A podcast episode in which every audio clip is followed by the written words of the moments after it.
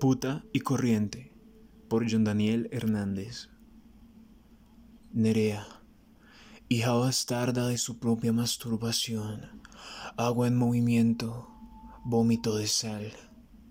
Frota en sus propias carnes atraída por un viento que la repele, una tierra que la afana y su propio instinto de serpiente. Emana de una vida forzada y renace con el único objetivo de morir sola cerca de algún golfo, caliente en la superficie pero frígida en el interior de su pecho, sin corazón, al servicio de hombres que no valoran su existencia vagabunda.